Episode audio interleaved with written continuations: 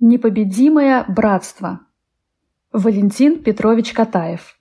Статья опубликована 24 января 1948 года в литературной газете. Я родился на Украине. Там протекли мое детство, отрочество и юность. Мой отец был коренной русский. Мать – коренная украинка.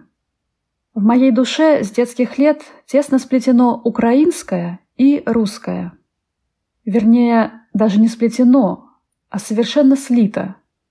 Единое, всепоглощающее, священное чувство общей Родины в наши дни свойственно всем народам Советского Союза.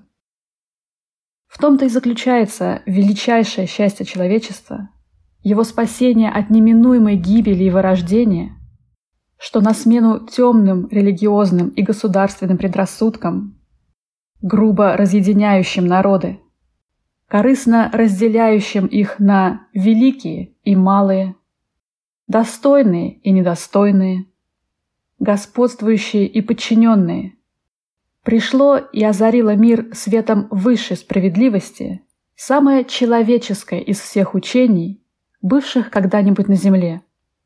Неотразимо ясное и светлое, как день, учение Ленина и Сталина – о равенстве всех народов и о братстве всех трудящихся людей.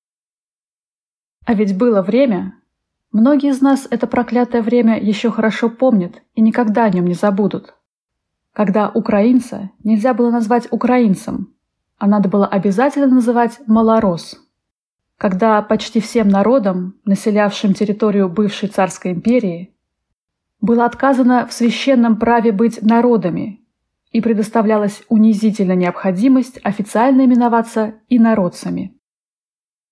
В день славной 30-летней годовщины рождения Советской Украины, как независимого суверенного государства, равноправного члена в семье советских социалистических республик, обо всем этом нельзя не вспомнить. Первое. Вслед за своей старшей сестрой Россией вырвалась Украина из тюрьмы народов – и уверенно пошла по светлому, широкому пути, указанному ей Лениным и Сталиным. Но для того, чтобы выйти на этот путь, много пришлось выдержать роковых испытаний молодой Украинской Советской Республики. Ее счастье заключалось в том, что она была не одна. Ее старшая и любимая сестра Россия всегда протягивала ей твердую руку помощи. Советская Украина родилась и окрепла в борьбе с немцами, которые в 1918 году вероломно кинулись на нее, желая захватить себе ее несметные богатства и превратить ее в свою колонию. И тогда друг и соратник Ленина, великий Сталин, став во главе молодых советских войск, пришел ей на помощь.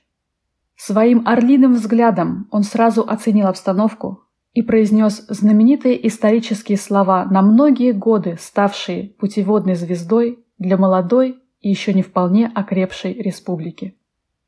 Против иноземного ига, идущего с запада, советская Украина поднимает освободительную отечественную войну.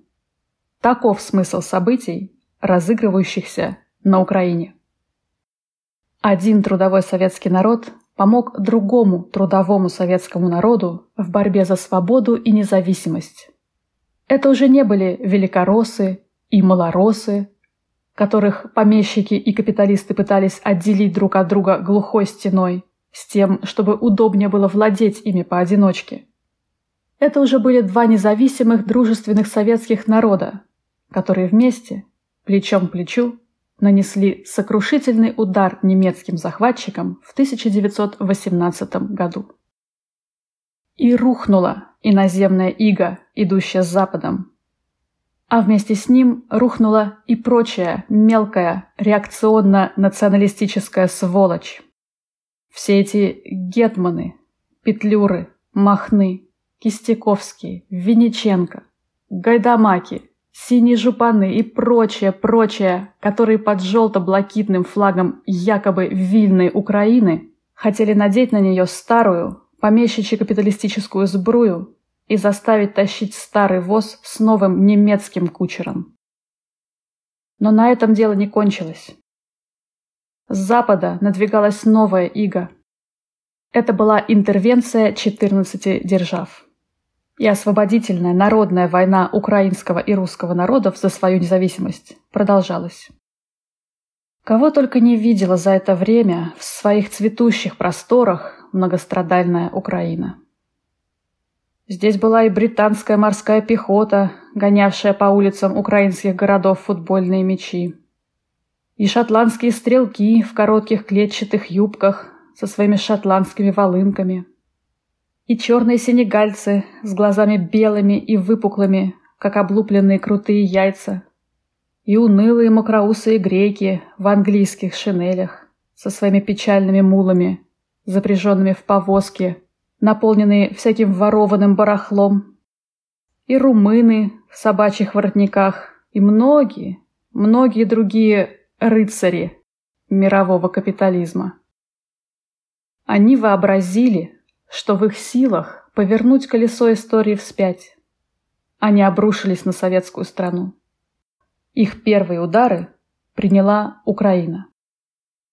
И новые интервенты еще раз почувствовали на собственной шкуре, что значит иметь дело со свободным советским народом, поднявшимся как один человек на освободительную Отечественную войну. Надо было видеть, как драпали интервенты. Я помню сметенные улицы Одессы, по которым мчались, задрав хвосты, греческие мулы, с дребезжащих повозок падали на мостовую буханки горохового хлеба, какие-то лоханки, подушки, самовары. Я видел бодрых великобританских витязей, позабывших свой футбольный мяч и, подобрав штаны, бежавших в порт на свои транспорты. Я видел танки французского генерала Франше де Спере, бесславно увязшие в грязи возле станции Сербка, и легендарную конницу Котовского – которая, как смерч на спинах опрокинутого противника, ворвалась в город. Русские и украинские крестьяне в новеньких московских полушубках, с красными лентами на мерлушковых попахах, с тульскими винтовками наперевес, вступили в освобожденный город, в то время как флотилия интервентов дымила грязным дымом на горизонте, как куча горячего шлака, выброшенного в море. Братство украинского и русского народов закалялось и крепло в горниле революции. Это братство нерасторжимое, ленинское братство освобожденных трудящихся людей, рабочих и крестьян, скрепленное кровью и озаренное сияющими лучами общей победы, с каждым годом становилось все теснее, все непобедимее. На смену подвигам воинским пришли подвиги трудовые – в неслыханно короткие, воистину легендарные исторические сроки советская Украина вместе со всей страной победоносно завершила целый ряд войн. Войну с разрухой и голодом, войну с отсталостью культурной и технической, революцию аграрную, революцию индустриальную, революцию культурную. И опять, как и в первые годы своего существования, братский русский народ подал руку помощи родной, любимой сестре Украине. И опять могучий, созидательный гений Сталина осветил путь Украины на новом мирном поприще. Семимильными шагами пошла Украина по ступеням великих сталинских пятилеток, осуществляя их вместе с русским народом и со всеми народами Советского Союза. Величественные огни Днепростроя, сияние Донбасса, бескрайние колхозные массивы, переливающиеся золотистыми волнами пшеницы, тучные стада на пастбищах, фруктовые сады, пахчи, виноградники. Разве перечислишь все богатства, которые добыла себе советская Украина, добыла с боя у природы за годы мирного строительства? И если говорить, что Украина построила Днепрогэс, то это будет неполная правда. Она построила два Днепрогэса, так как однажды Днепрогэс был разрушен немецкими варварами во время их второго нашествия. Чудовищно было второе нашествие немцев на Советский Союз. Но так же, как и в первый раз, они были разбиты, уничтожены, развеяны в прах.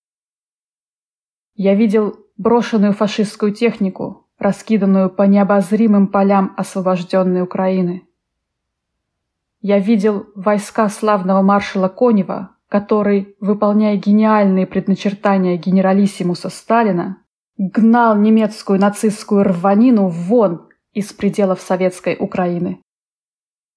Дул весенний ветер, и стаи птиц возвращались в свои родные разоренные гнезда, плывя в крепком, пьянящем, как молодое вино, воздухе возрождающейся Украины. Прошло еще немного лет, и вот весь Советский Союз празднует тридцатилетие своей милой, родной Украины. В эти дни мне особенно радостно, и мое сердце рвется на Украину, на мою родину. Туда, где в тишине старого кладбища покоятся мои родители, русский отец и мать-украинка. Они лежат рядом в украинской земле, которая под незакатным солнцем Ленина и Сталина цветет неслыханной красотой и счастьем. Я вспоминаю свою мать с дорогим, смуглым, немного раскосым лицом и карими полтавскими глазами, которая, баюкая меня, напевала над моей колыбелью чудесные, незабываемые песни великого украинца Шевченко. Я помню, как мой отец, блестя выступавшими у него на глазах слезами восхищения, читал нам, мне и маме, своим вятским говорком Пушкинскую Полтаву с ее нечеловечески прекрасной украинской ночью. И как они вместе под керосиновой лампой хохотали и нежно улыбались над раскрытым Гоголем. Я никак не мог понять, кто же такой в конце концов этот Гоголь? Украинец? Русский? Спите с миром, мои дорогие старики. Шлю вам свой нежный сыновний привет из близкой Москвы. И радуюсь, что я столько же русский, сколько и украинец, и что у нас у всех одна душа, общечеловеческая, неделимая на части душа ленинской и сталинской правды.